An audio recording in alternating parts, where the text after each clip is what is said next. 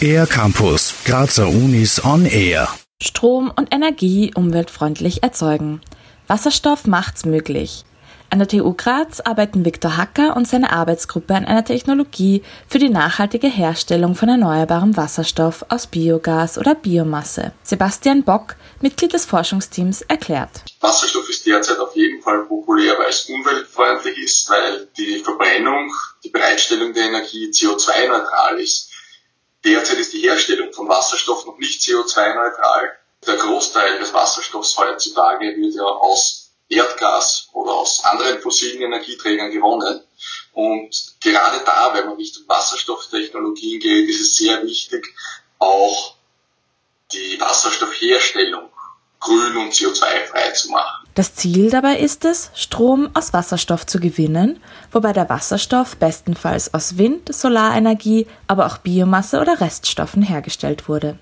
Die Forschungsgruppe arbeitet derzeit an einer Weiterentwicklung eines nachhaltigen Verfahrens zur Wasserstoffherstellung. Diese Technologie soll insbesondere Materialien stabiler und Verarbeitungsprozesse effizienter machen.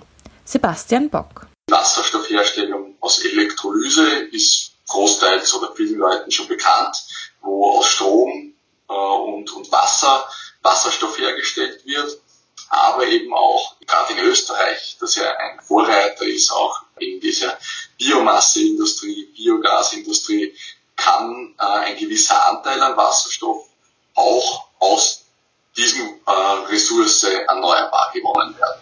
Wasserstoff als erneuerbarer Energieträger ist vielseitig einsetzbar zum Beispiel im Mobilitätsbereich als Alternative zu batterieelektrischen Fahrzeugen. Wasserstoff könnte zukünftig auch als Energiespeicher oder zur Energieverteilung über weite Distanzen Einsatz finden, aber auch in der Industrie, wie beispielsweise bei der CO2-freien Stahlerzeugung.